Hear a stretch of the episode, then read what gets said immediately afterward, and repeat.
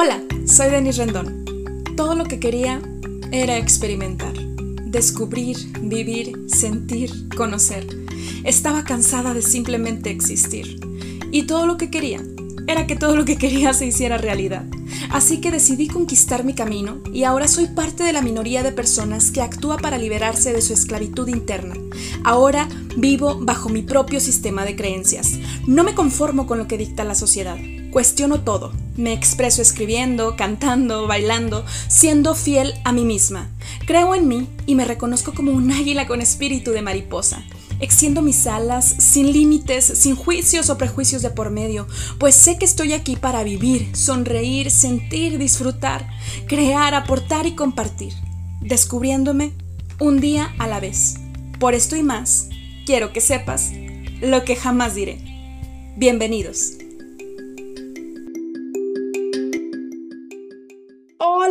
Querida audiencia? De lo que jamás diré, estoy muy contenta porque de nueva cuenta tengo aquí para ustedes a una invitada de lujo. Ella trae una iniciativa, un proyecto espectacular que se llama Sororidad Norteña, del cual nos va a platicar en unos momentos, pero quiero compartirte el currículum que cuando yo lo leí, yo dije, oh Dios bendito, Jesucristo Redentor, ¿en qué momento hizo todo esto? Pero me encanta, miren, les platico. Ella nació en Monterrey, nuestra querida Sultana del Norte, claro que sí, es pedagoga por la Autónoma de Nuevo León y también es máster en formación basada en competencias por la Universidad de Castilla La Mancha en España. Además, tiene una especialidad en diseño y desarrollo curricular por la Universidad Católica de Uruguay y la Organización de las Naciones Unidas para la Educación, la Ciencia y la Cultura, así como la Oficina Internacional de Educación. También, pues ella se sigue preparando, siempre está en la mejora continua. Ah, realizó un curso del taller de formación de facilitadores Cultura de la Legalidad. También colabora en la Secretaría de Trabajo y Previsión Social y bueno, ¿qué les puedo contar? O sea, también ella se ha encontrado en diferentes entrenamientos en el Encuentro Mundial de Valores, ¿ok? Y pues también tiene un diplomado en logoterapia y análisis existencial por la Universidad Iberoamericana Centro de Extensión Monterrey. Por si fuera poco, también tiene un diplomado en impacto social, evaluación de proyectos de desarrollo y también colabora en la Universidad de Monterrey y tiene un diplomado en reconstrucción del tejido social de Centro para la Investigación y Acción Social. Además, es máster en sexualidad y equidad de género en la Universidad Mexicana de Estudios y Posgrados. ¡Wow!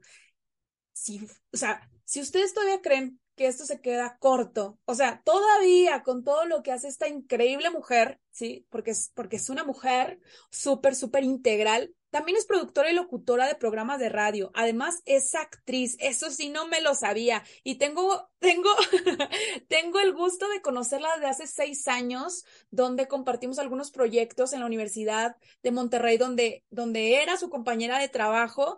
Pero más que todo su currículum, que por supuesto es impresionante y me encanta compartirlo con ustedes para que siempre tengan presente la talla de invitados que están aquí en su podcast es la nobleza con la que Lorena Canales aporta a mi vida y a la de todos los estudiantes y las personas que se cruzan con ella. La verdad, una de las cosas que más recuerdo de Lore y que admiro mucho de ella es su actitud de servicio, su disposición para ayudar a los demás y también su inteligencia emocional. Em, cuando las personas, digamos que en ocasiones no manejaban correctamente sus emociones, y Lore, pues ni se lo tomaba personal, siempre tratando de resignificar, buscar justamente cómo, el cómo que salgan los proyectos, además de que es alguien muy innovadora y siempre tuvo la disposición de apoyarme para facilitar mi trabajo en aquel entonces como orientadora profesional. Em, es alguien que realmente yo agradezco mucho su amistad y el conocerla y te lo quiero decir aquí, amiga, o sea, porque realmente aprendo mucho de ti me aportaste muchísimo y sin duda, pues le vas a seguir aportando a muchas personas con estos increíbles proyectos y por eso también, por eso también eh, dije, quiero que ella esté aquí en lo que jamás diré. Así que bienvenida a tu casa, Lore. Hola, buenas, buenas, ¿cómo andan por acá? Muchas gracias. Y ay, oye, con tantas bellas palabras que dijiste de mí me siento son, muy sonrojada, ¿no? o sea, que muchas gracias, lo recibo de todo corazón. Este, qué lindo que escuchar eso que no me esperaba que fueras a decir. Es la Este, verdad. pero bueno, gracias y saludos a, a tu maravillosa audiencia que anda por acá. Un gusto que me, me sentí muy honrada de que me hayas invitado y pues bueno, muy feliz Ah, de estar por acá contigo y saludos a todos los que nos oyen. es recíproco. Gracias por aceptar la, la invitación entre, entre tu agenda tan apretada. Pero ven, querida audiencia, cómo los quiero mucho y cómo los queremos mucho, que no descansamos aquí para traerles contenido. No solamente contenido porque sí, o sea, sino contenido de valor. Y es por eso que quiero que nos cuentes, Lore, acerca de este increíble proyecto. ¿Qué es Sororidad Norteña? O vamos a, vamos por partes, como dijo Jack el Destripador. Primero, ¿qué es sororidad? Sí, muchas, muchas gracias por de nuevo. Y pues bueno, mire, sororidad y tal cual yo aquí hice pues mi, mi, mi, mi guion preparado, ¿verdad? Para pues traerme todo esto. de- soy una, una mujer que se ha dedicado a estudiar lo más que ha podido y, y que sí, cuando lo escucho digo, no sé, ¿a qué hora, a qué hora hice eso? Este, pues la vida ha sido muy noble conmigo y el tiempo. Entonces, en este tema de sororidad, que es como punto de partida, que, que para empezar, le quise poner sororidad norteña, bueno, norteña porque estamos acá en el norte, ¿verdad? Que estamos Uh. en, en, en, en Nuevo León, pero sororidad me lo quise traer esta palabra porque desde mi experiencia, ¿verdad? Y mi entorno, sien- yo sentía que sororidad, ahorita te voy a decir el significado, pero que, que sepas como por qué, este, por qué sororidad, ¿verdad? Claro. No es una palabra muy común y que desde el estructuralismo, eh, que es una rama que estudia, bueno, la, el lenguaje, estudia diversas ciencias, ¿verdad? Pero en la parte del lenguaje el ponerle nombre a las cosas y nombrarlas es crearlas, ¿verdad? Crearlas y ponerlas sobre la mesa. Entonces, el empezar a usar la palabra sororidad, ponerla sobre la mesa, em- es empezar a darla a conocer con el, con el nombre del proyecto, ¿verdad? O sea, ¿por qué es eso? O sea, ¿a qué se refiere esa palabra? O sea, y, a, bueno, ¿y a qué se refiere esta palabra?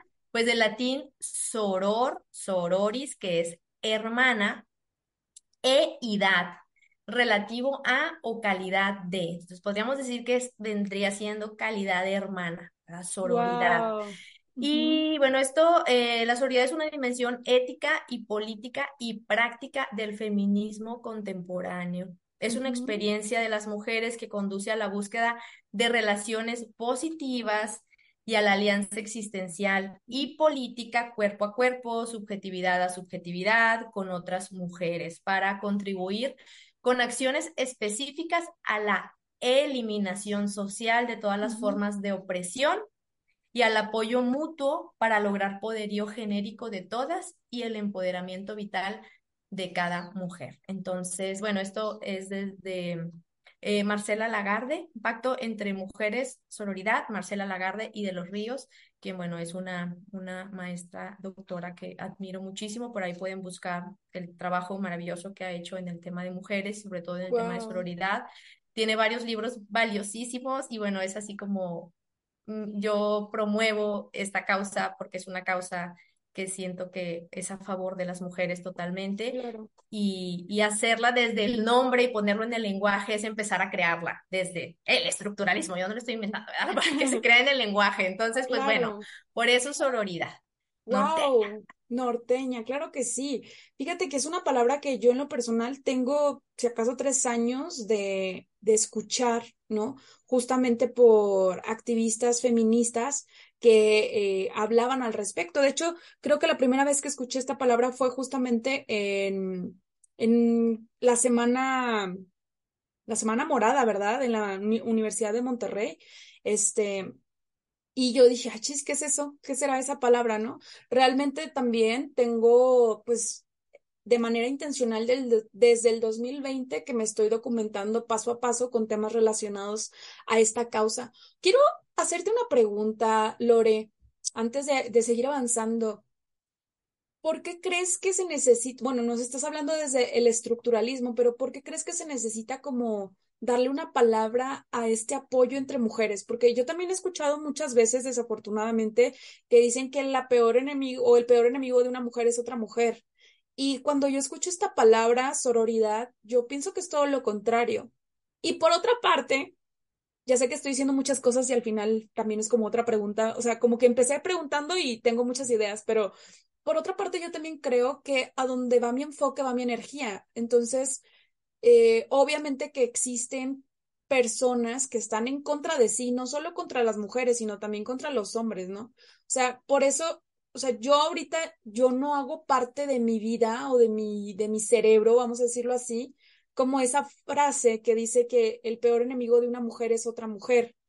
Pero sí cuando, cuando escucho la parte de, de la sororidad, em, realmente lo veo, fíjate, y, y con diferentes edades. Y desafortunadamente también me ha tocado ver que hay personas, digo porque a mí me pasó en diciembre, una chica me dijo, hay que, hay que tener sororidad, güey, así me dijo, cuando en realidad, o sea, una mujer más grande que yo, eh, pues lo utilizó, vamos a decirlo, para manipularme. Entonces, no quiero satanizar como el concepto, porque el concepto en sí no está mal, pero ¿por qué crees que hay personas que abusan del concepto o, o que critican incluso que se haya creado esta, esta, esta definición?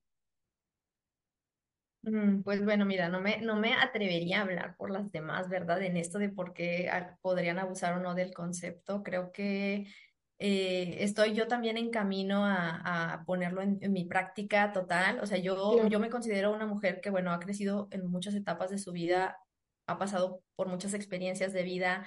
Eh, me atrevo a decir que he sido fruto de la sororidad de mis amigas o de mis compañeras. Mm, Entonces, digo, esto que mencionas de el peor enemigo de una mujer es otra mujer es, es, un, es palabras, o sea, está el lenguaje, está creando una realidad al respecto del lenguaje, que bueno, yo, yo tampoco compa compagino con eso, quien lo compagine no lo criticaré, ni mucho menos diré, ay, es que sororidad es, es la bandera de que todas las mujeres deberíamos de tener porque, ta o sea, porque siento que me, me estoy haciendo eh, muy moralista, dando una lección, es que tiene que ser así, el camino correcto es este, y para nada, o sea, yo me, no me atrevería a decir todas tienen que hacer esto porque tal, tal, porque me estoy viendo un extremo que yo quién soy para decir que tiene que ser así, ¿verdad? Entonces, claro. Y que luego eh, como quiera terminamos alejándonos, alejándonos, ¿no? O sea, por ser como muy rígidos o estructurados o, o es como, como ahí, imagínense, querida audiencia, en el piso un número seis. Entonces uno está enfrente de otro y uno lo ve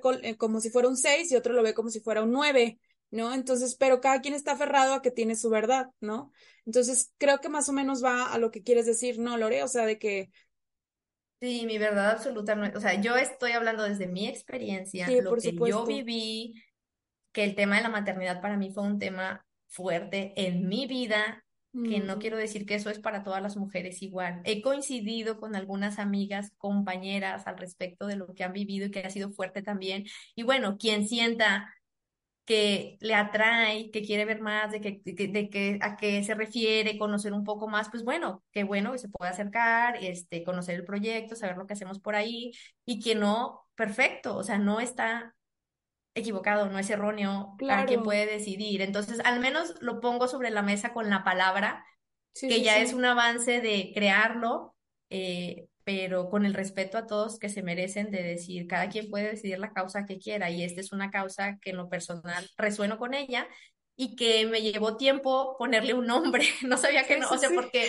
es como, ¿cuál es el que quiero? ¿Cuál es el resultado? O sea, a partir de qué momentos en mi vida pasaron para darle nacimiento a esto y, y me hace sentido con lo que he vivido con las mujeres que han estado a mi alrededor y que esta fue la palabra que yo pude definir de- desde mi experiencia. Cada quien tendrá su experiencia que es igual de valiosa que la mía, ¿verdad? sí, por supuesto. Fíjate que hablar de estos temas para mí resulta bastante controversial y antes me daba mucho miedo.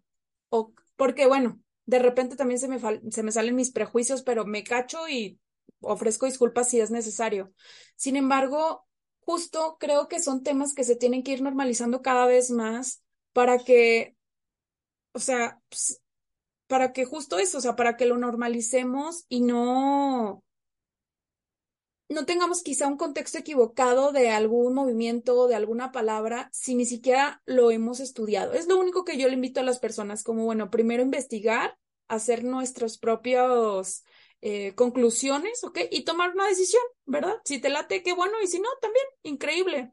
Este, y ahorita que tú dices lo de sororidad, fíjate que hace poco tuve la oportunidad de participar como speaker en un evento donde habíamos más de 600 mujeres, Lore. O sea, nunca había estado con tantas mujeres en un auditorio de todas las edades, de todas las edades, y me llené tanto de su energía femenina, de, de la sensibilidad de tantísimas mujeres, que justamente cuando estaba ahí, o sea, que, que terminó el escenario y las personas se acercan, yo dije, o sea, me vino a la mente esta primera frase que te compartí, que yo la escuché mucho cuando yo era pequeña, de el peor enemigo de una mujer es otra mujer. Y cuando yo estaba ahí, yo dije, yo no veo eso, ¿sí me explico? O sea, no estoy diciendo que no sea real en algunas situaciones o para algunas personas, pero lo que quiero decir es que creo que hemos estado avanzando y justamente estos son los primeros peldaños que cada vez estamos solidificando más para justo construir este eh, ambiente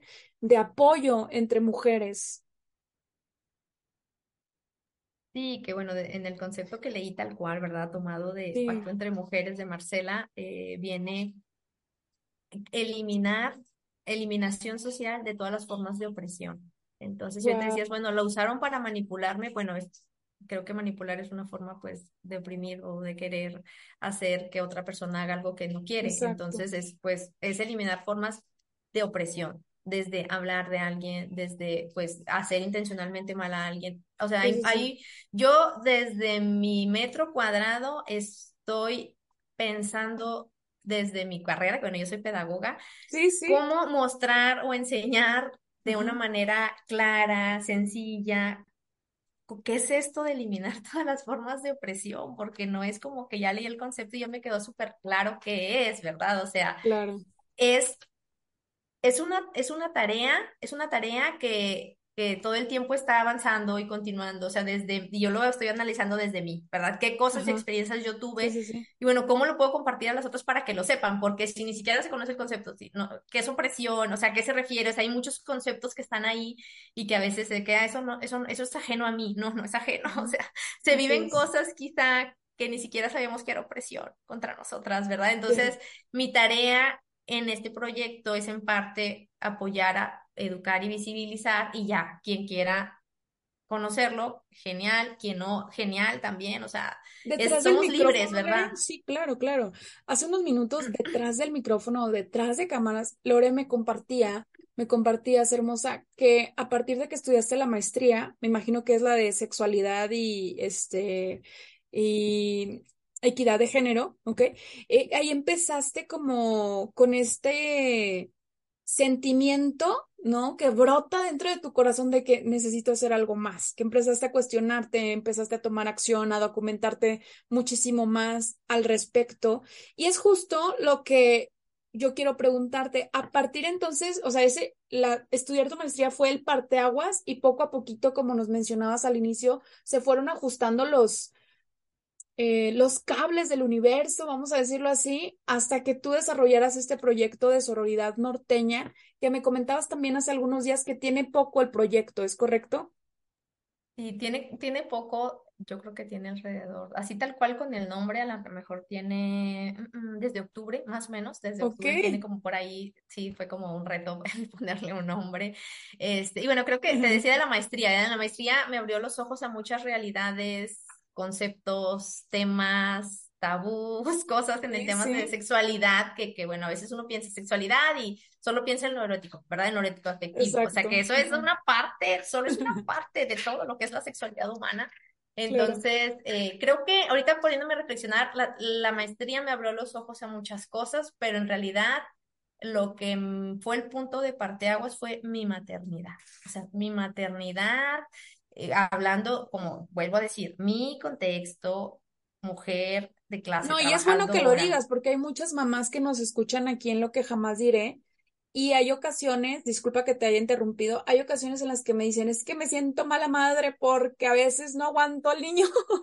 y entonces yo no soy mamá, pero sí tengo una hermana que es mamá de tres niños preciosos. Y entonces yo lo comprendo. Y como psicóloga, pues lógicamente pues también comprendo esta parte, pero siempre he pensado que em, bueno, al menos para mí es una autoridad más o más elevada, una persona que ya lo está viviendo en experiencia propia, entonces, o que ya lo vivió, ¿no? Entonces, qué mejor que tú, que no solamente estás súper preparada en los temas, sino que eres mujer y también eres mamá, ¿sí? Justo para, para poder decirle a las personas acerca de, o sea, más o menos me da una idea de que en qué temas te pudieron haber dado contención el resto de las chicas, ¿no? Que te apoyaron y que justamente, pues, eso, eso fue importante para ti.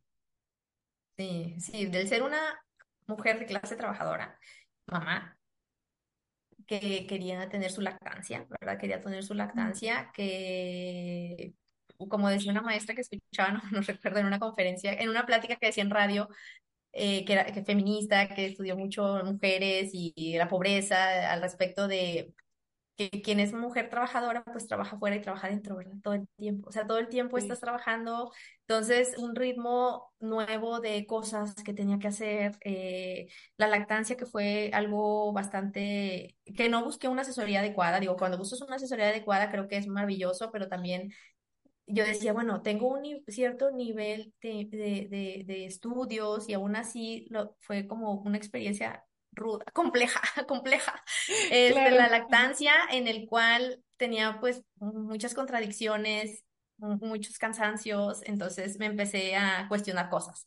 ¿Cuántos Y pues, tiene tu eso bebé fue ya? la maestría. Mi bebé ahorita tiene cinco años, cumplió Wow. cinco en, en enero, pero me empecé a cuestionar cosas antes de la maestría y yo decía, yo descubrí cosas y yo decía, es que quiero Sí, profesionalizarme sí. para poder a lo mejor desde mi experiencia pequeña sumar a la vida de mujeres que se van a enfrentar a un embarazo, una maternidad, mujeres de clase trabajadora, porque pues siempre he trabajado, entonces no me Sí, atrevo a sí. decir por las mujeres que no trabajan y que es el trabajo en casa es creo que es tri- triple, o sea, decía, yo decía, Sí, yo voy al trabajo y es vacaciones, o sea, no sé, trabajar en casa los quehaceres domésticos, el cuidado y la crianza, creo que es algo súper, súper eh, importante y que se invisibiliza, ¿verdad? A veces, o sea, la mayoría de las veces es como, bueno, es que eso te toca, y bueno, a mí quién me enseñó a ser mamá, quién me enseñó lactancia, si no me enseñó nadie, no es como un instinto natural, porque eres mujer, vas a saber cuidar un bebé, cambiarlo, No. bañarlo, muchas cosas que yo decía, ¿quién te enseña esas cosas? Entonces, yo en mis, en mis ideas de decir cómo le hago porque quiero profesionalizarme, no solamente desde mi experiencia, sino a un nivel donde tenga más conocimiento del tema. Y entonces como al mes más o menos, una maestra bien querida, Norma González, que la quiero mucho, es, es de, Ah, es de- ella formó una organización que se llama PROCER, Pro Salud Sexual y Reproductiva. Ella me dijo, oye, vamos a empezar una maestría eh, voy a empezar la de Nuevo León, es el por primera generación. ¿Quieres entrar a la maestría? Y yo, y le platiqué, le dije, si quiero una entrevista, si le que, que pidió una entrevista y le quería platicar de mis inquietudes que tenía, dijo, claro, tu maestría, la maestría se puede adecuar perfectamente para que tú hagas tu proyecto y, y claro que sí, y para mí fue como la respuesta, no, yo creo sí, que no claro. pasaron ni un mes en de que yo quería respuestas, ¿verdad? Y la Ajá. respuesta fue esta maestría Ujú. que sí fue un reto muy grande porque empezó pandemia cuando empecé mi maestría, entonces me fui a trabajar en home office con bebecita que tenía dos años y Sí, poquito, sí, más o lo menos, recuerdo. entonces maestría, trabajo, crianza, o sea, ¿a qué hora lees? ¿A qué hora escribes?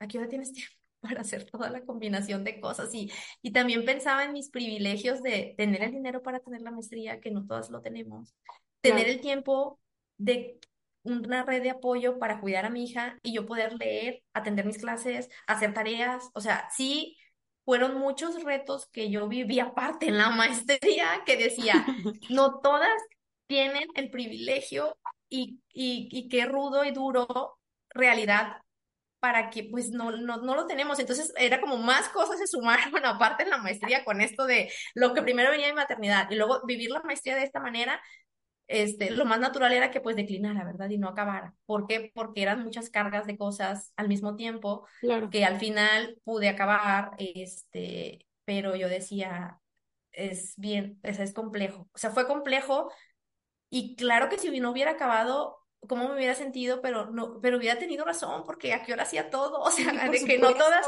pues los recursos en ese burnout, o sea, ajá. Como tú decías, los recursos emocionales, o sea, llegar un momento en que mala madre, o sea, es como chin, o sea, y esto de mala madre, eh, bueno, porque la mamá es quien debe estar siempre feliz, o sea, quien debe cuidar, quien debe... Es falso también. Hay una... Eres un ser humano, no eres un robot. ajá. pero hay una, es violencia simbólica de que lo que le toca a la mamá es esto. Y cuando no entras en ese patrón, pues te sientes mal, pero no eres tú, es el contexto simbólico rudo que te hace sentirte culpable de eso, ¿verdad? Ya después lo descubrí hace de que poquísimo tiempo, pero sí me sentí muchísimas veces mala madre. Entonces era, yo pensaba en todas las mamás que a lo mejor no tenían esas posibilidades y decía, ay, tengo que hacer algo, o sea, sí tengo que hacer más cosas por él, porque cómo poder sumar, o sea, poder sumar y, como te decía, con todo respeto a quien quiera o no sumarse, pero sentía como este compromiso y de decir, tú pudiste, que clase trabajadora que pudiste, bueno, ¿qué puedes hacer por las demás de clase trabajadora que a lo mejor no tuvieron chance de esto, pero tú qué vas a hacer para ayudar? Entonces, sentía como un compromiso social grande de, de, compromiso con las mujeres, ¿verdad? Porque sí fue rudo, sí fue rudo y complejo, una maestría en pandemia, trabajando y en crianza. ¿Sabes qué es lo mejor? Que justo este movimiento te eligió a ti.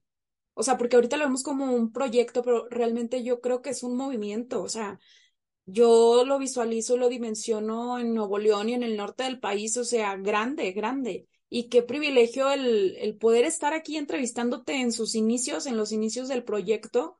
Eh, y a, mí me encanta. Y justo ahorita que mencionabas acerca, o sea, todo esto que nos, que nos comentabas, cómo justo es muy importante o sea, dentro de, toda la planeación que tenemos para el episodio, como la educación integral, tanto en temas de sexualidad como también tipos de violencia contra la mujer. O sea, muchas veces no sabemos y, y al mismo tiempo, desafortunadamente, están relacionados estos temas, ¿no? O sea, a veces creemos que solamente puede ser acoso, solamente puede ser violencia sexual, pero ya vimos que también puede ser violencia interaccional, violencia emocional y, de muchos, de muchos tipos de violencia que a veces por ignorancia el entorno también la puede ejercer sobre nosotras, ¿no? O sea, pero, ¿de qué manera, Lori? O sea, ¿qué es lo que le podrías decir a la gente para que se prepare? O, o ahorita al final nos dices también tus redes sociales, pero para que reciban esta educación integral en el tema de sexualidad o que distingan los tipos de violencia contra las mujeres. Sí, pues bueno, siempre acercarse a, organismos, eh, ya sea estatales o comunitarios, que sean especialistas en, en los temas, ¿verdad? En este caso, bueno, ah, por ahí existe la Ley General de Acceso de las mujeres a una vida libre de violencia, que es una ley que, bueno, se promulgó en México y que en varias, eh, eh, en la federación y en varios municipios y entidades federativas se, se, se aplica o se busca que se aplique. Entonces, puedes acercarse con quien sabe, o sea, quien sabe, quien conoce del tema, en los institutos estatales de las mujeres, o sea, hay, colectivas y, y, otros proyectos hermanos que seguro están también haciendo cosas maravillosas en el tema, entonces es pues acercarse, ¿verdad? Y, y, que si algo te hace sentir triste, no te sientes bien, perdiste sentido de vida, no te sientes cómodo, o sea, eso ya no es normal, ¿verdad? o sea, no sé, si alguien te dice no te peines de esa manera o quítate esa ropa o eso no está bien o esas cosas no los dice una muchacha decente y es como, a ver, espérame, o sea,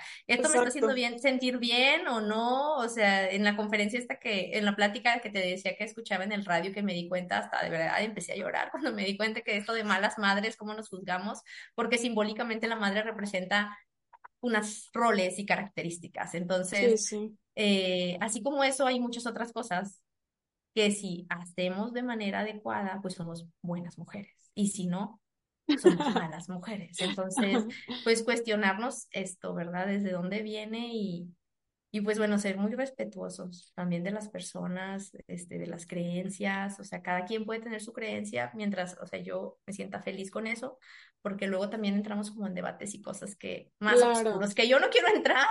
Este, y yo desde la educación, o sea, soy pedagoga, desde la educación, en mi metro cuadrado, voy a hacer lo que me toca. Ni voy a andar claro. a nadie, ni de esto es la panacea del mundo, ¿no? Sí, por supuesto.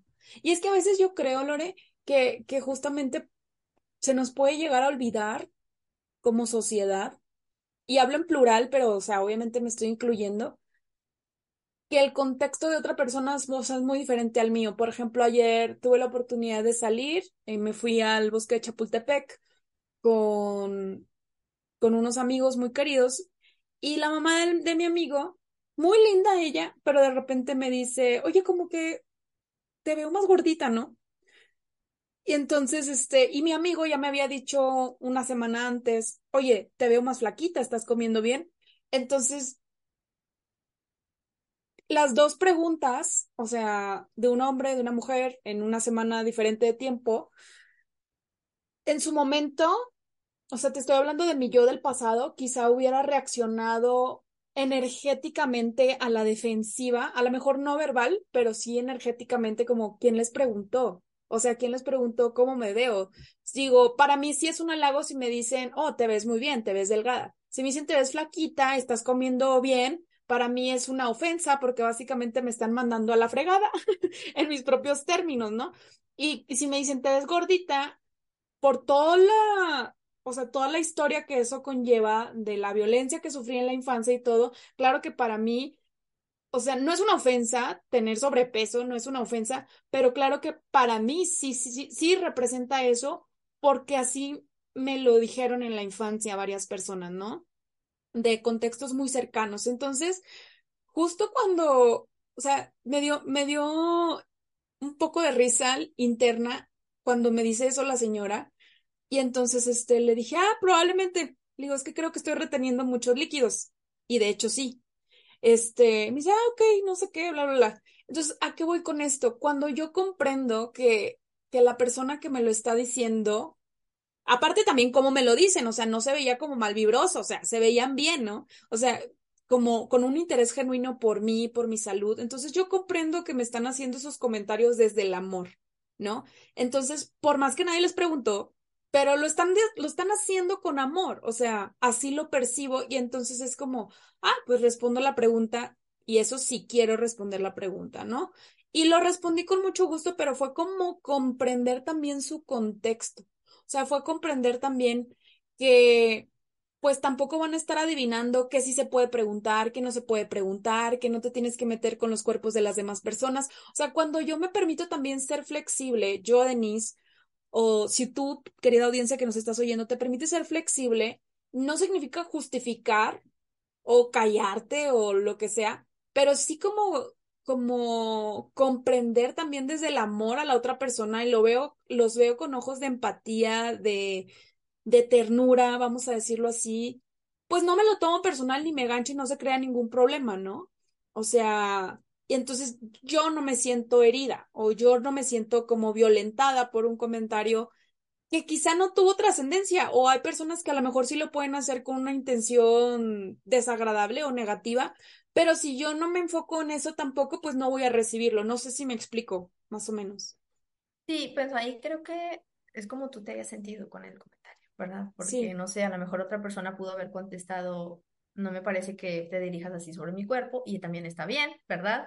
Y no es como, ay, se enojó porque si se lo dije bonito, o sea, digo, creo que pudieron haber sido, no sé, tantas respuestas como cabezas de personas existen en el mundo diferentes, sobre todo para no como querer dar una lección al respecto de, de, pues si tú te sentiste mal, pues, pues exprésalo, tampoco es de una manera violenta, ¿verdad? Claro. O violentando al otro de una manera como para que se le quite, ahora le respondo, pues usted se ve más gorda, o cosas así, o sea. Claro, no. Pero es, sí, a lo mejor, ¿sabes qué? O sea, no me gusta que hablen de mi cuerpo, eso no me parece. Digo, estoy dando mi respuesta, Lore, Canales. No, pero fíjate que es este, curioso porque, por ejemplo, con ellos, a ellos les respondí así, pero ahorita que lo mencionas, en alguna otra ocasión, otro amigo mío me hizo un comentario. Y entonces, este, de wow, te ves súper bien, has, has adelgazado muchísimo. Y entonces, pero ya, ya habían sido varios comentarios y entonces le dije, muchas gracias, recibo tu comentario con amor, pero te invito a que no estés opinando sobre mi cuerpo. y digo, con él sí tengo una relación un poquito más hardcore, como más directa, ¿no? Así, directo y a la yugular. Entonces le dije, porque tú no sabes si a lo mejor, y que, que no es así, pero si estoy teniendo algún trastorno de alimentación, y tú no lo sabes y por eso estoy adelgazando, pero con tu comentario me estás reforzando más la conducta. Pero como no eres adivino, entonces yo te invito a que no opine sobre mi cuerpo ni el de nadie más. O sea, entonces, sí, me ha pasado las dos cosas, o sea, tal cual, ¿no? Pero ¿cómo podemos distinguir los tipos de violencia contra, o sea, contra nosotras? Porque a veces son muy sutiles. Claro, y bueno, me, voy a lo que dice, ¿verdad? La ley de acceso de las mujeres, una vida libre de violencia, que igual enmarca un poquito lo que es, obtiene el objeto de esta ley, ¿verdad? Para que igual quienes no lo conozcan, pues la ley tiene el objeto de establecer una coordinación, como lo mencionaba ahorita, entre la federación, las entidades federativas y el distrito, bueno, no distrito, ya es Ciudad de México, ¿verdad? Ya no es distrito tal cual, y municipios para prevenir y sancionar y erradicar la violencia contra las mujeres, así como los principios y modalidades para garantizar su acceso a una vida libre de violencia que favorezcan el desarrollo de las mujeres, su bienestar, conforme a principios, pues, de igualdad y de no discriminación garantizando la democracia, su desarrollo integral y sustentable, que fortalezca la soberanía y el régimen democrático establecidos en la Constitución Política de los Estados Unidos Mexicanos. Entonces, no quería dejar de, decir esto porque es bastante importante. Y en los tipos de violencia, que igual los menciono, los pueden buscar en la ley y los pueden googlear, ley de acceso a, ley general de acceso de las mujeres a una vida libre de violencia, tipos de violencia, violencia psicológica, ¿verdad? Violencia es acto o omisión que daña la estabilidad psicológica de una persona, negligencia, abandono, descuido reiterado, eh, insultos, humillaciones, marginación, indiferencia, infidelidad, infidelidad, comparaciones destructivas, rechazo, etcétera. Entre otras que por ahí trae la ley, igual y les digo como algunas, pero búsquenselas para que las conozcan. Creo que la información es poder y saber oye, me estás violando, o sea, ¿sabes qué? O sea, un acto de infidelidad, estás ejerciendo violencia psicológica contra mí. O sea, ya cuando le ponemos palabras a las cosas y eso es violencia psicológica, lo cual me llevó a deprimirle, a, deprimirme, a tener un mal desempeño en mi trabajo, no tener una vida con bienestar, o sea, cosas que maltrataron mi autoestima o hicieron daño a mi autoestima, o sea, o que llevan algunas veces en el peor de los casos a suicidios, ¿verdad? O cosas más de eh, hacerse daño a sí mismo, o sea, empiezan pues la, violencia psicológica. Entonces, pues bueno, ahí atentas a, pues, en los noviazgos que tengamos por ahí, cuidar que no nos violenten en este sentido, y bueno, léanse la ley, léanse la ley, y bueno, eh, analicen más ahí de las causas de la violencia psicológica. Lo otro es violencia física, que muchas veces a lo mejor cuando pensamos en violencia, yo, Lore, antes cuando pensaba en violencia, pues era alguien pegándole a alguien y ya, ese nada más es violencia, pero no, ¿verdad? Violencia física es una, y bueno, cualquier acto que hace daño, no accidental usando fuerza física o algún tipo de arma u objeto que pueda provocar o no lesiones, ya sean internas, externas. Con toda la intención de hacer daño. Ajá, y pues bueno, hay violencia física, creo que el ejemplo es pues más sencillo, ¿verdad? Violencia física, alguien golpeando a otra persona o con algún objeto. Violencia patrimonial es, es cualquier acto o omisión que afecta a la supervivencia de la víctima, se manifiesta en la transformación, sustracción, destrucción, retención o distracción de objetos, documentos personales, bienes y valores, derechos patrimoniales o recursos económicos, eh, pues destinados a, satisfacer sus necesidades y puede abarcar daños de los bienes comunes o propios de la víctima. ¿Sabes qué? Me, desde me rompieron mis cosas, me, me, o sea, no me dieron el dinero suficiente que requería después de mi divorcio, o sea, me dejaron sin nada, o sea, hay violencia patrimonial, ¿verdad? No te pueden ni por qué romper tus cosas, ni hacerles daño, destruirlas, quemarlas, o sea, es violencia, No, ay, bueno, es que no me lo hizo a mí, pero sí a tus cosas tus cosas necesarias, ¿verdad? Entonces, pues bueno, por ahí es una que yo en lo personal no la tenía tan presente, yo las conocí más en la maestría y después supe de esta maravillosa ley que existe y que algo que resalto de la ley y que en su lenguaje, también su lenguaje es cuidado para que no replique violencia porque por ahí en una conferencia que escuché de Marcela Lagarde, que es la, la que menciona la doctora respecto de, de sororidad, decía, en la, violen en la violencia también se da en el lenguaje, en cómo expresamos. Entonces, sí, sí. hay quienes criticaban esta ley de que era una ley, ella lo decía tal cual, así que estoy retomando como parafraseando sus palabras, una ley sin dientes, de contra la violencia sin dientes, y decía, es que, ¿por qué va a ser violenta si es para prevenir la violencia? Entonces decía, desde el lenguaje seamos creativos y usemos lenguaje que no promueva la violencia, ¿verdad? Entonces desde ahí también es algo bien interesante porque eso es lo que te decía del lenguaje, ¿verdad? La creación del lenguaje, pues es como decir, voy a voy a luchar contra la violencia. O sea, ya lucha es, pues, voy a tener una estrategia de lucha contra la violencia. Que es violento. Estrategia y lucha viene desde lo militar y, y viene desde lo violento, entonces, claro. por eso erradicar la violencia, parar la violencia, o sea, desde otros vocabularios, ¿verdad? Bueno, entonces patrimonial. Luego, económica. Sí, sí. Es toda acción o misión de agresor que afecta a la supervivencia económica de la víctima, se manifiesta a través de limitaciones encaminadas a controlar el ingreso, a sus percepciones económicas, así como la percepción de un salario menor por igual trabajo dentro de un mismo eh, centro laboral. Entonces, pues bueno, económica, ¿verdad? Que tenga que ver con estos recursos para pues la supervivencia económica de una persona que viene siendo la víctima, que se fue violentada de violencia económica, y violencia sexual, cualquier acto que degrade o dañe el cuerpo y o sexualidad de la víctima y que por tanto atenta contra su libertad, dignidad e integridad física, es una expresión de abuso de poder que implica la supremacía masculina sobre la mujer al denigrarla y concebirla como un objeto. Entonces, pues bueno, ahí analicemos pues nuestras relaciones, nuestros matrimonios, de relaciones de pareja en general, ¿verdad? O sea, es una pareja, o sea, dos personas que se estén amando, o sea, pueden existir estos tipos eh, de violencia. O incluso esta ley también aplica si una mujer violenta a otra mujer, ¿no? En el caso de las, de las parejas homosexuales femeninas, ¿no? O sea, eso también se aplica caería el peso de la ley contra la persona que está ejerciendo violencia. Sí, o sea, es, violencia hacia otra persona, ajá, en este caso se enfoca a las mujeres y que, y bueno, y cualquier otra forma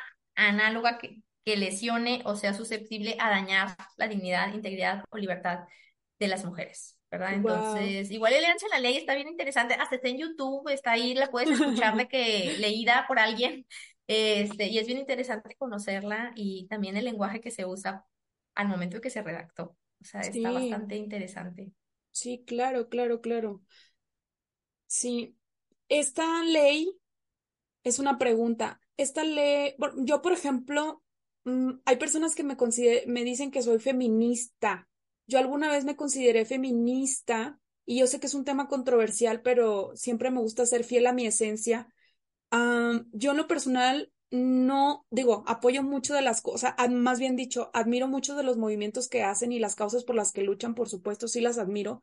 Y hay quienes, este, lo hacemos diferente, pero yo no me, yo no me quiero poner una etiqueta como, ah, soy feminista, porque yo, más bien lo que yo sí siento que vibro más con justamente que yo estoy en contra de la violencia. La violencia.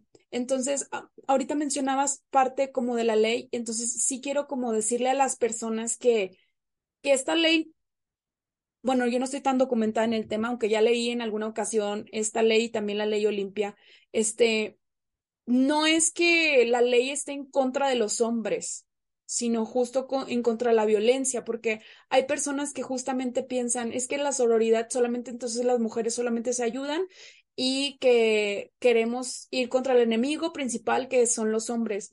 No es contra la violencia, como justamente lo está diciendo esta ley. Por eso yo decía, si tú te encuentras, o si la gente que nos está escuchando se encuentra una relación mujer con mujer, por ejemplo, y están siendo víctimas de violencia alguna de ustedes, o las dos, bueno, obviamente que puedes recurrir a estos institutos eh, con los que la ley nos protege a nosotros. O sea, no es una cuestión de, de género, o sea, es contra la violencia, que es lo que se pretende erradicar. ¿Estoy en lo correcto, Lore?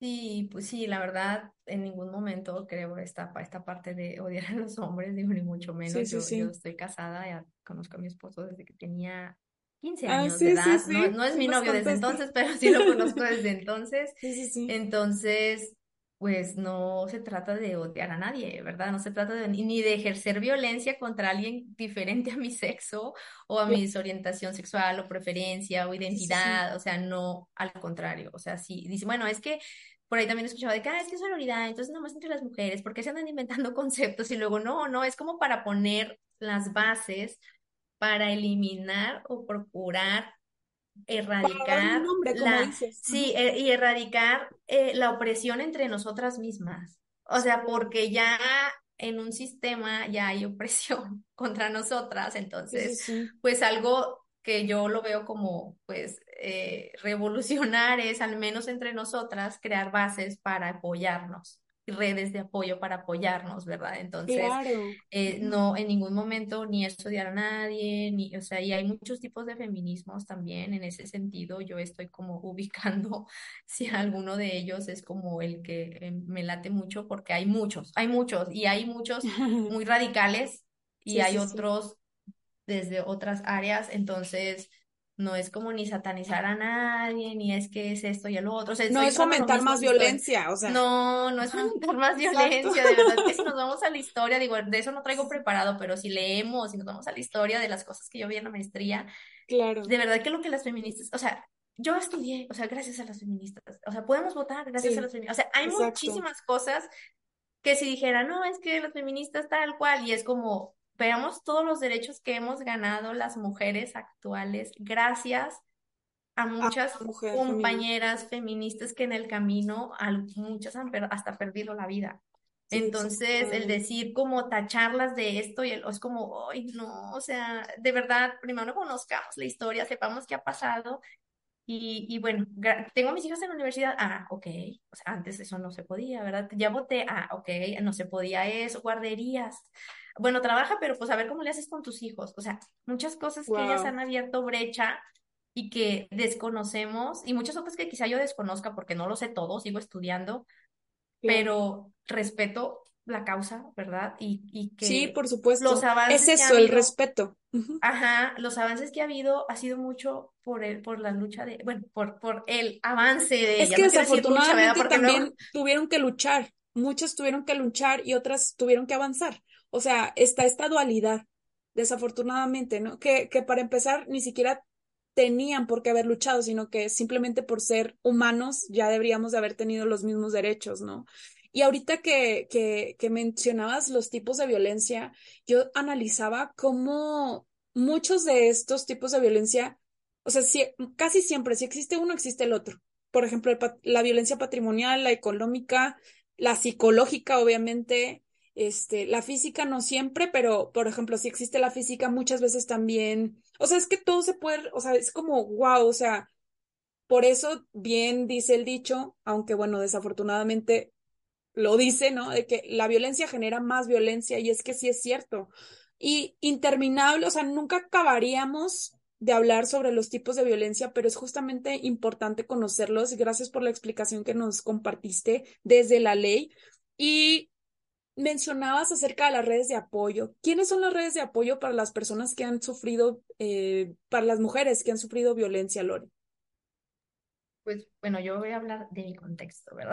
Porque hay pues, personas diversas que quizá hayan sufrido violencia, que los cuales no conozco sus contextos, pero yo me aboco a mi contexto, que, que es como desde el cual te comentaba surgió mi, mi proyecto, el proyecto que, que bueno, Mm, de Sororidad Norteña. Entonces, desde mi contexto, eh, eh, Lore, maternidad, redes de apoyo, mi esposo, suegra, cuñadas, mamá, amigas cercanas, ser consciente del valor de una red de apoyo que ocupamos sí, porque, de- bueno, y desde el hecho que ocupamos como un primer, primer nivel así cercano a mí, ¿verdad? Pero nadie es autosuficiente y esto me encantaba de un curso que por ahí, que ahorita mencionaste de compasión, de, del Encuentro Mundial de Valores, por ahí yo tomé un curso de sí, compasión, entrenamiento en compasión y ahí decía, todos estamos interrelacionados, sí, entonces, sí, sí. ni yo me hice esta ropa, ni estos aretes que traigo yo los hice, o sea, el café que me tomé hace Exacto. rato alguien lo hizo, o sea, hay una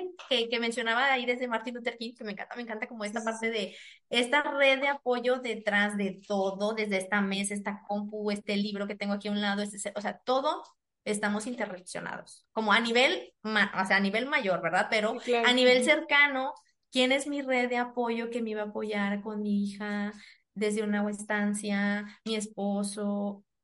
Reconocer nuestras redes de apoyo es paso uno, saber que existe la palabra red de apoyo. ¿Quiénes las personas que tengo como red de apoyo? y decir, ¿sabes qué?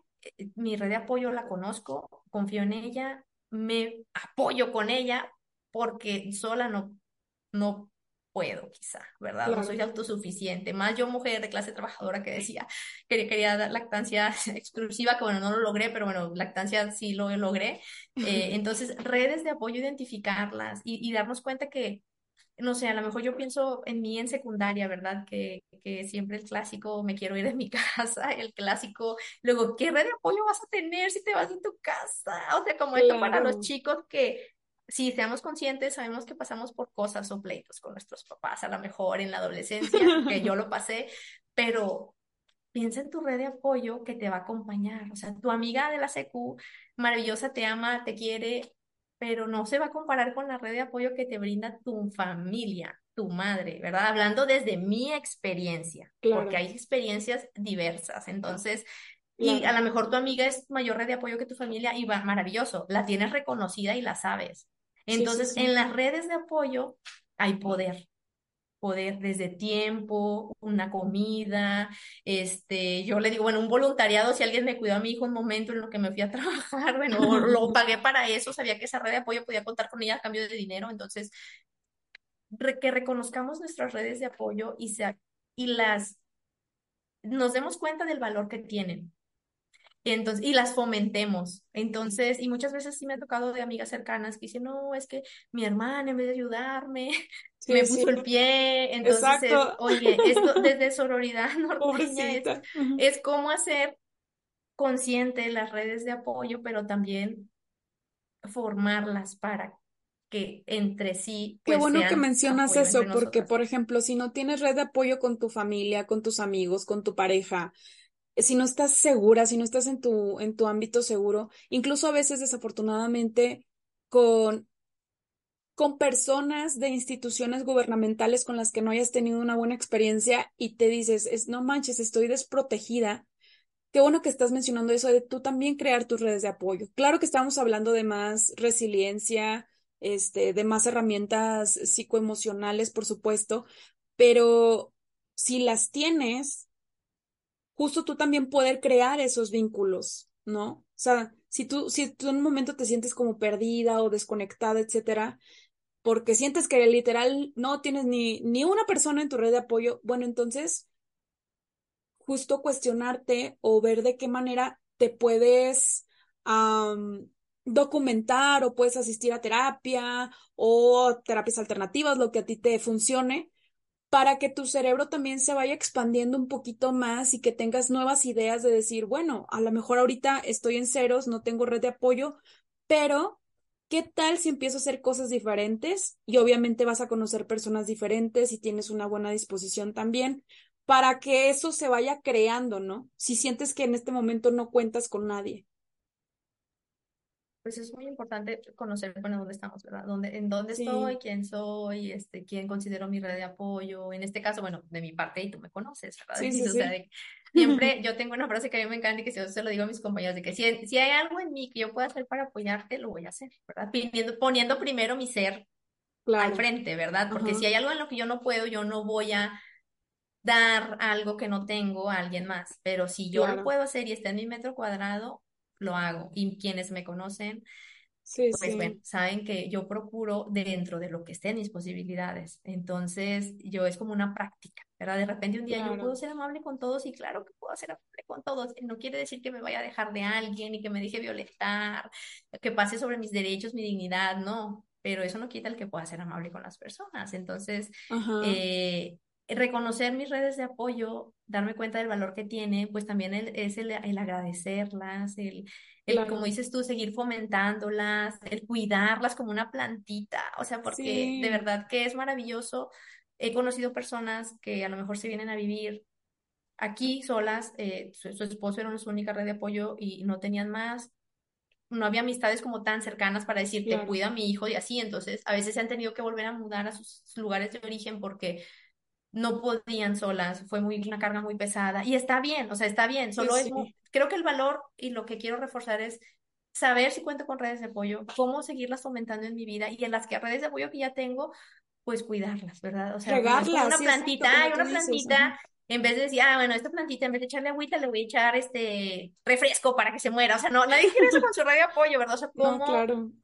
¿cómo procuramos a nuestra red de apoyo? Somos conscientes del valor de ella y la reconocemos, porque a veces quizá podemos pensar que alguien es red de apoyo y en realidad no lo, es, lo No sé. Cada quien sabe. Entonces, digo, yo he trabajado en la mía y el poder es el poder con, con los demás. ¿verdad? El poder con los demás es una, pues, red de apoyo valiosa y, pues, Claro. primero identificar, primero poner la palabra red de apoyo.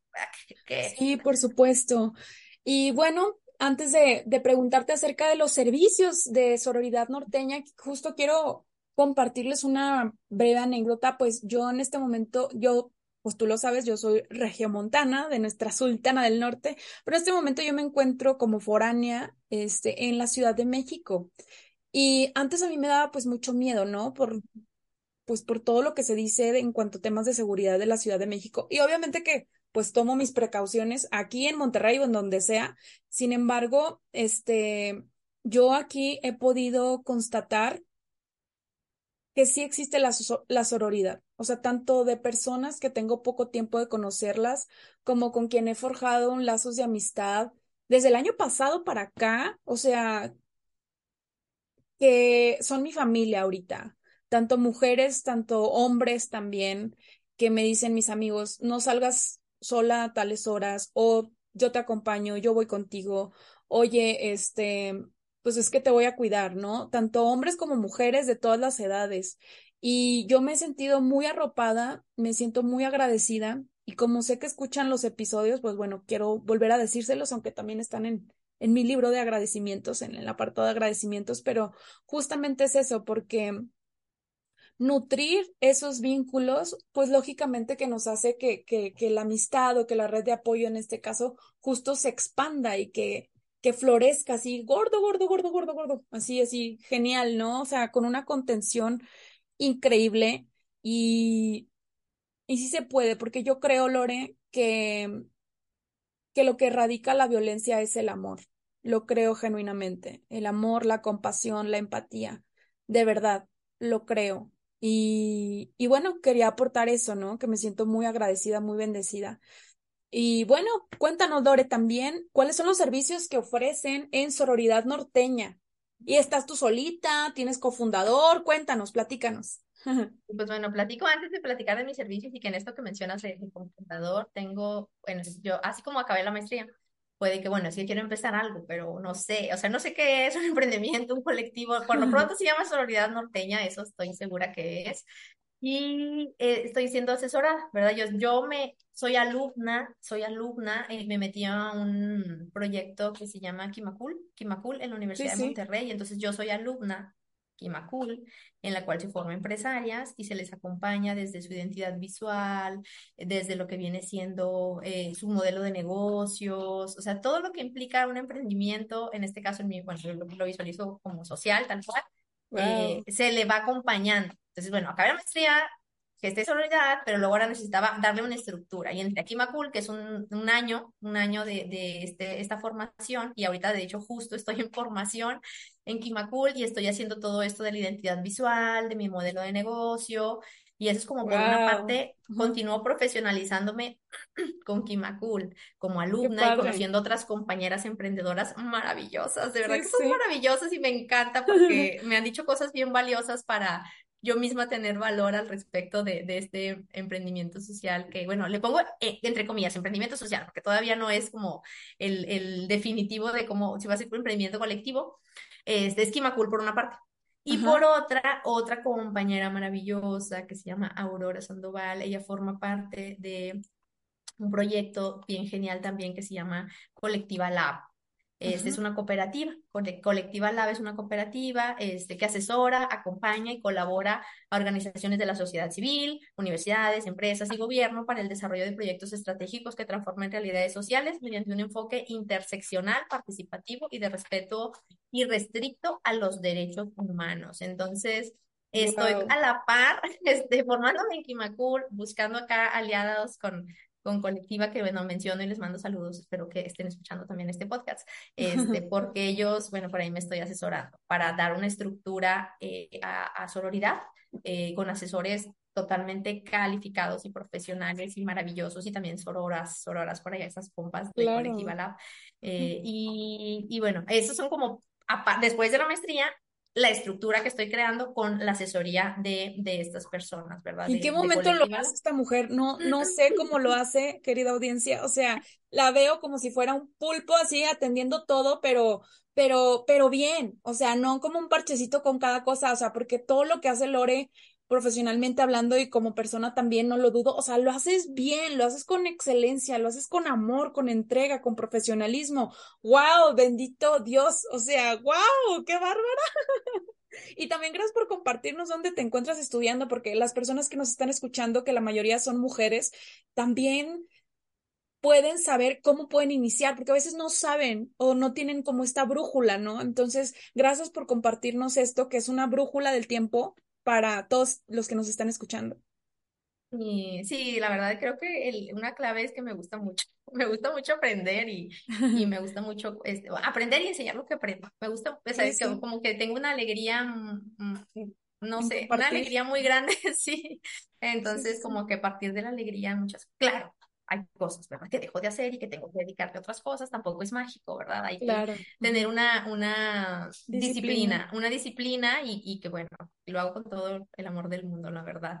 Entonces, pues bueno, Colectiva Vicky Macul, por ahí me, me, están acompañando y te platico de los servicios que, que en este momento tengo como armados, ¿verdad? Y que, y que fueron como paso uno, servicios uno, porque puedo desplegar una serie de cosas más que estoy también trabajando, que bueno, Diosito, digo, hay que me dé el tiempo para hacerlo, porque también quiero después hacer podcast o eh, manuales, cuadernos, o sea, muchas cosas que tengo en la cabeza, pero bueno, una cosa a la vez. Entonces, de las cosas actuales a la vez que tengo, una son servicios, ¿verdad? Servicios como, como pedagoga y que la verdad lo confieso, me encantan las fiestas y me encantan las celebraciones, me encantan los juegos, bueno, Denise por ahí que me conoce, los juegos me encantan. Combinado esto de juegos, celebración, enseñar con la parte lúdica de la sexualidad integral.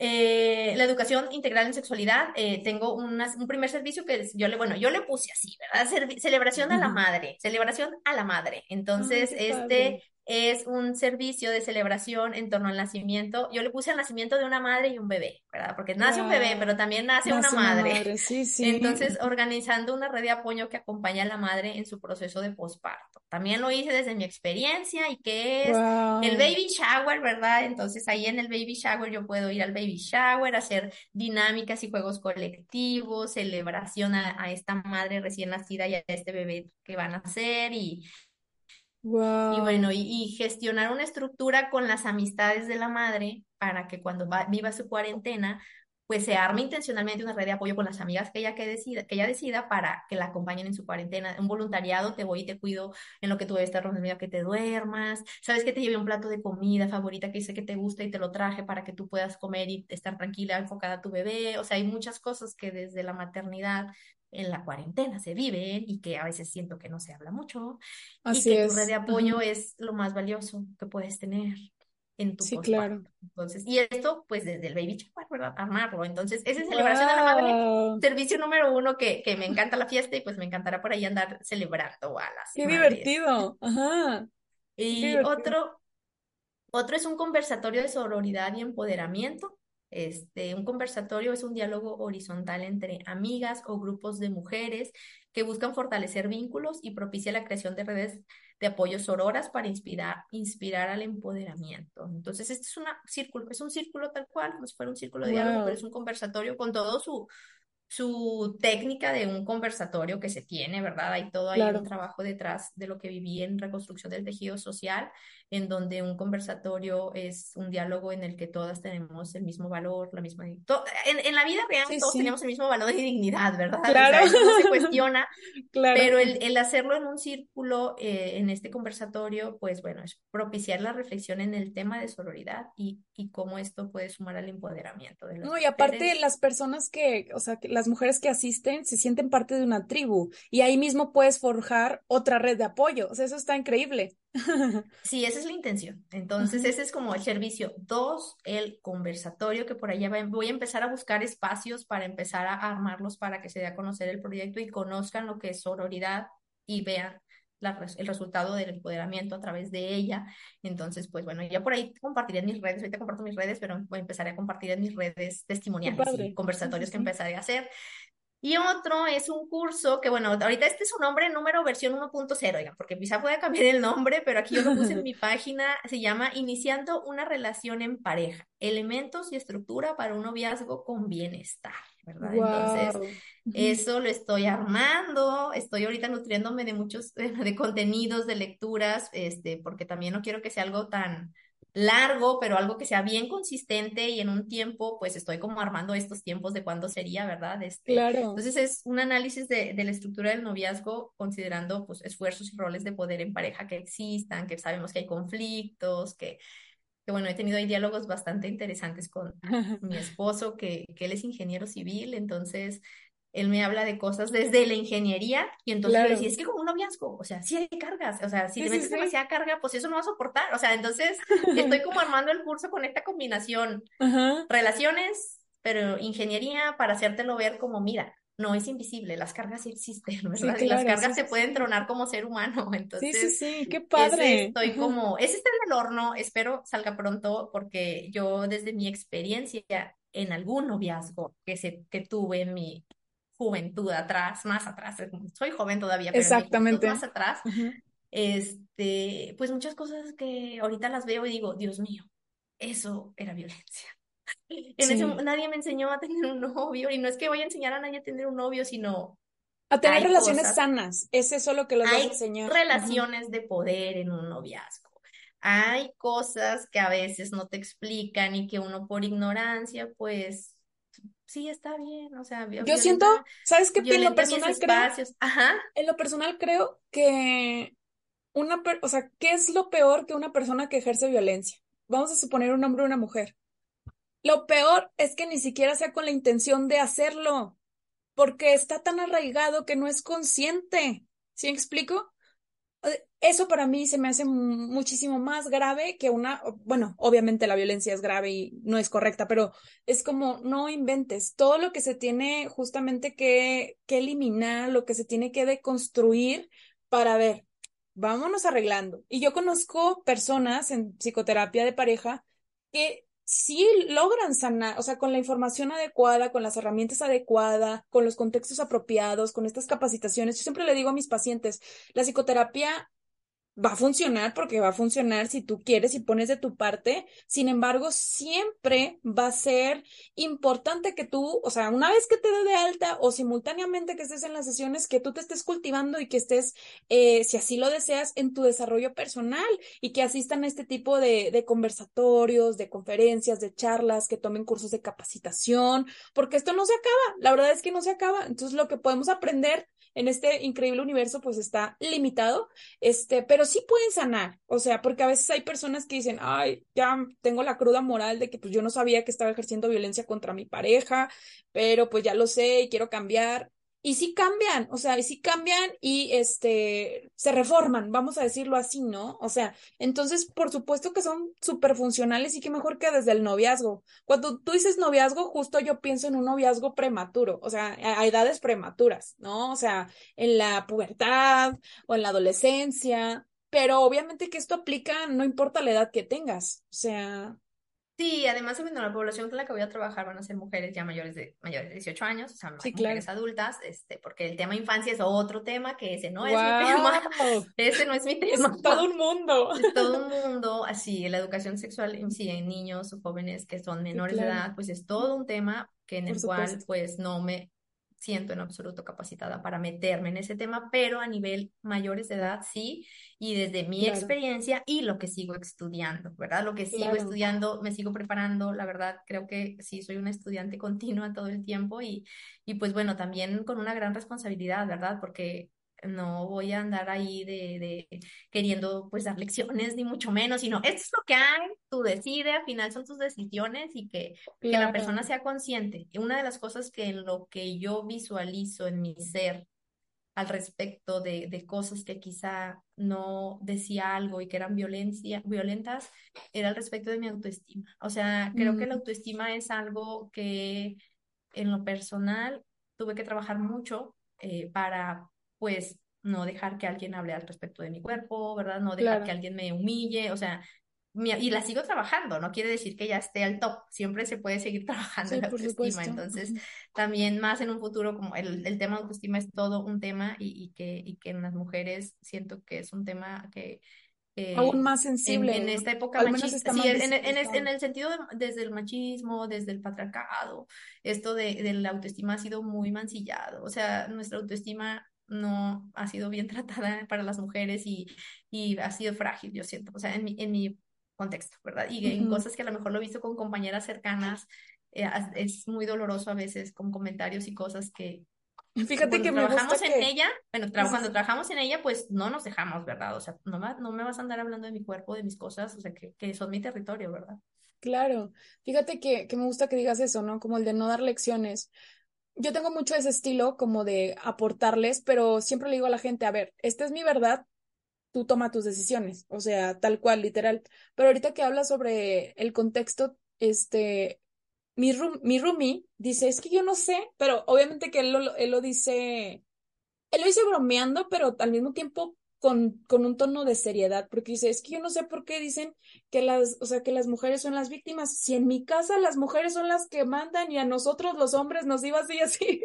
Entonces dice, no, mi mamá y mis hermanos, así, así, así, ¿no? Entonces, bueno, lógico, o sea, en su contexto y en su realidad es lo opuesto, ¿no? O sea, ha sucedido lo opuesto. Y en otros contextos, pues completamente diferente, pero vuelvo a lo mismo, todo recae en la empatía, en la empatía de, ok, desde, me está hablando desde su realidad, desde su contexto, ¿no? Entonces eso yo creo que, que nos ayuda a vivir una vida lo más libre de violencia. Lore, muchísimas gracias por estar aquí en lo que jamás diré. Aprendí muchísimo de ti. Tengo mucho que seguir aprendiendo otras cosas que, que he descubierto que es como, wow, o sea, disfruté mucho esta, esta conversación, este podcast para la gente que nos está escuchando. Sé que están aprendiendo mucho, por supuesto. Y bueno, queremos aprender más de ti. No sé si tengo redes sociales públicas para que las personas vayan a seguirte. Sí, claro que sí, me pueden buscar en Instagram, que es, está bebecito mi Instagram, venga por ahí, si pueden seguirme, excelente, y pues estoy, subiendo contenidos en la medida de mis posibilidades. Claro, claro. mi Instagram es arroba sororidad nortena no, no puede tener ñ, ¿verdad? Es nortena, con, es con puro N. Sororidad Nortena. Nortena, ajá, Nortena, por ahí me pueden encontrar. Y ahí, bueno, ahí viene mi página, ahí viene mi página, y bueno, ahí en mi página viene también eh, un correo que tengo por ahí, que es sororidad nortena, igual, nortena, arroba gmail.com. Entonces, pues bueno, ahí busquen en las redes, estoy creando contenido, este, subiendo, o sea, esto que les mencionaba de Kimakul, ¿verdad? Desde, donde estoy trabajando el proyecto, y cosas que estoy armando para seguir compartiendo por ahí. Claro, es un medio así pequeñito para poder brindar información, o sea, no se puede dar todo porque ahí está yo opino como tú, opino como tú, sí, sí, sí, ajá. Está pero, limitado. Pues ya pueden tener las bases, ¿no? Ajá, sí, entonces pues bueno, por ahí seguiremos trabajando y, esperemos en este año pues seguir haciendo muchas cosas a favor de la sororidad. Y, pues bueno, muy feliz de, de, haberme, que me hayas invitado a tu programa, de verdad, este, estaba al principio nerviosa, pero ya después dije, no, es una maravillosa oportunidad para que pues más gente pueda conocer al menos la palabra sororidad. Muchas y, gracias. Y si en algo resonó en tus, en tus personas que te escuchan, eh, algo que les pueda sumar a su vida, pues bueno, maravilloso, ¿verdad? Que sí, por supuesto, que deberían de verla, este, cuando suba la foto del, del, de la portada del episodio, este, la ropa que usa, o sea, es artesanal, es, hermosa y aparte son colores bastante eh, rositas, moraditos, o sea, me encanta, o sea, pero más, más, eh, ¿cómo decir? Es como esta congruencia con que eres feminista, con la sororidad, pero también con tu personalidad. El color rosa nos habla de una personalidad, de que, eres tierna, cariñosa, de que te gusta mucho la orientación al servicio. El moradito nos habla también, pues, del misterio, ¿no? De que, pues, eh, tomas decisiones con cautela. Digo, no te estoy analizando, digo, o sea, solo es un poquito de cápsulas de psicología del color, pero, pero o sea, pero es que es increíble. Lore, hermosa, ha sido un deleite el aprender contigo, el compartir contigo al respecto. Y pues muchas gracias. Nos escuchamos en el siguiente episodio. Gracias, bye. Y eso es todo por el día de hoy. Gracias por haberme escuchado hasta este momento. Espero que hayas disfrutado de este episodio y si te gustaría llevar al siguiente nivel tu proceso de transformación personal, entonces ve a grafodescubrete.com y ahí puedes obtener todos los detalles de los servicios y promociones que tengo para ti. De igual manera, escríbeme por Facebook e Instagram contándome esas palabras que no has dicho y esos deseos que aún no has realizado que quieres que sepa el mundo. Yo, Denise Rendón, tu psicóloga y grafóloga, estaré encantada de leerte y expresarte en el siguiente episodio lo que jamás diré. Hasta luego.